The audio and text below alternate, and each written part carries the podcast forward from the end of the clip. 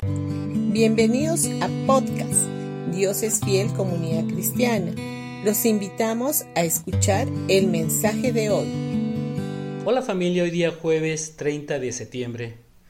Vamos a hablar del pan o del alimento de los ángeles. En el Salmo 78, versículo 24 y 25 dice, Hizo llover sobre ellos maná para comer, y les dio comida del cielo. Pan de ángeles comió el hombre. Dios les mandó comida hasta saciarlos. ¿Qué es este pan de ángeles? Este es el maná o comida sobrenatural que recibió el pueblo de Israel mientras caminaba por el desierto. Actualmente este pan de ángeles representa la Santa Cena. Se trata de una comida sobrenatural y divina. En otras traducciones, este pasaje que acabamos de leer se refiere al pan de nobles o de fuertes. Este es el alimento celestial o el pan de vida. Los israelitas en aquel entonces recibieron diariamente el maná en cantidad suficiente para fortalecer sus cuerpos y de esa manera pudieron hacer frente a las vicisitudes del desierto. Hoy en día, el Señor pone a nuestra disposición los elementos de la Santa Cena, los cuales representan su obra completa en la cruz, a nuestro favor. La Biblia también nos dice algo interesante en relación a la iglesia primitiva.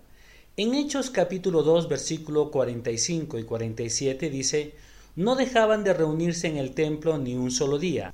De casa en casa partían el pan y compartían la comida con alegría y generosidad alabando a Dios y disfrutando de la estimación general del pueblo, y cada día el Señor añadía al grupo los que iban siendo salvos. La iglesia primitiva participaba diariamente de la Santa Cena y el Señor añadía los que iban siendo salvos. De la misma manera era con los israelitas. Ellos recibían diariamente el maná y Dios proveía abundantemente todas sus necesidades. La expresión que el libro de los Salmos utiliza para referirse al maná, como pan de ángeles, de nobles o de fuertes, indica claramente que era un alimento sobrenatural que procedía del cielo. Este alimento sobrenatural fortalecía sus cuerpos físicos, y ese es precisamente el efecto que la Santa Cena produce en nuestros cuerpos hoy en día. Los apóstoles de la iglesia primitiva eran plenamente conscientes del efecto poderoso que conllevaba la práctica continua de la Santa Cena. Este pasaje nos muestra una continuidad, pues no se refería a algo que practicaban solo de vez o de vez en cuando, sino que lo hacían diariamente. Es como lo debemos de hacer nosotros también hoy en día, y somos fortalecidos por medio de la Santa Cena. Por esa razón, si estás atravesando un problema de salud y te sientes débil, te invitamos a participar de la Santa Cena tantas veces como te sea posible. Esto habrá de fortalecer tu cuerpo. La Biblia dice, diga el débil, fuerte soy.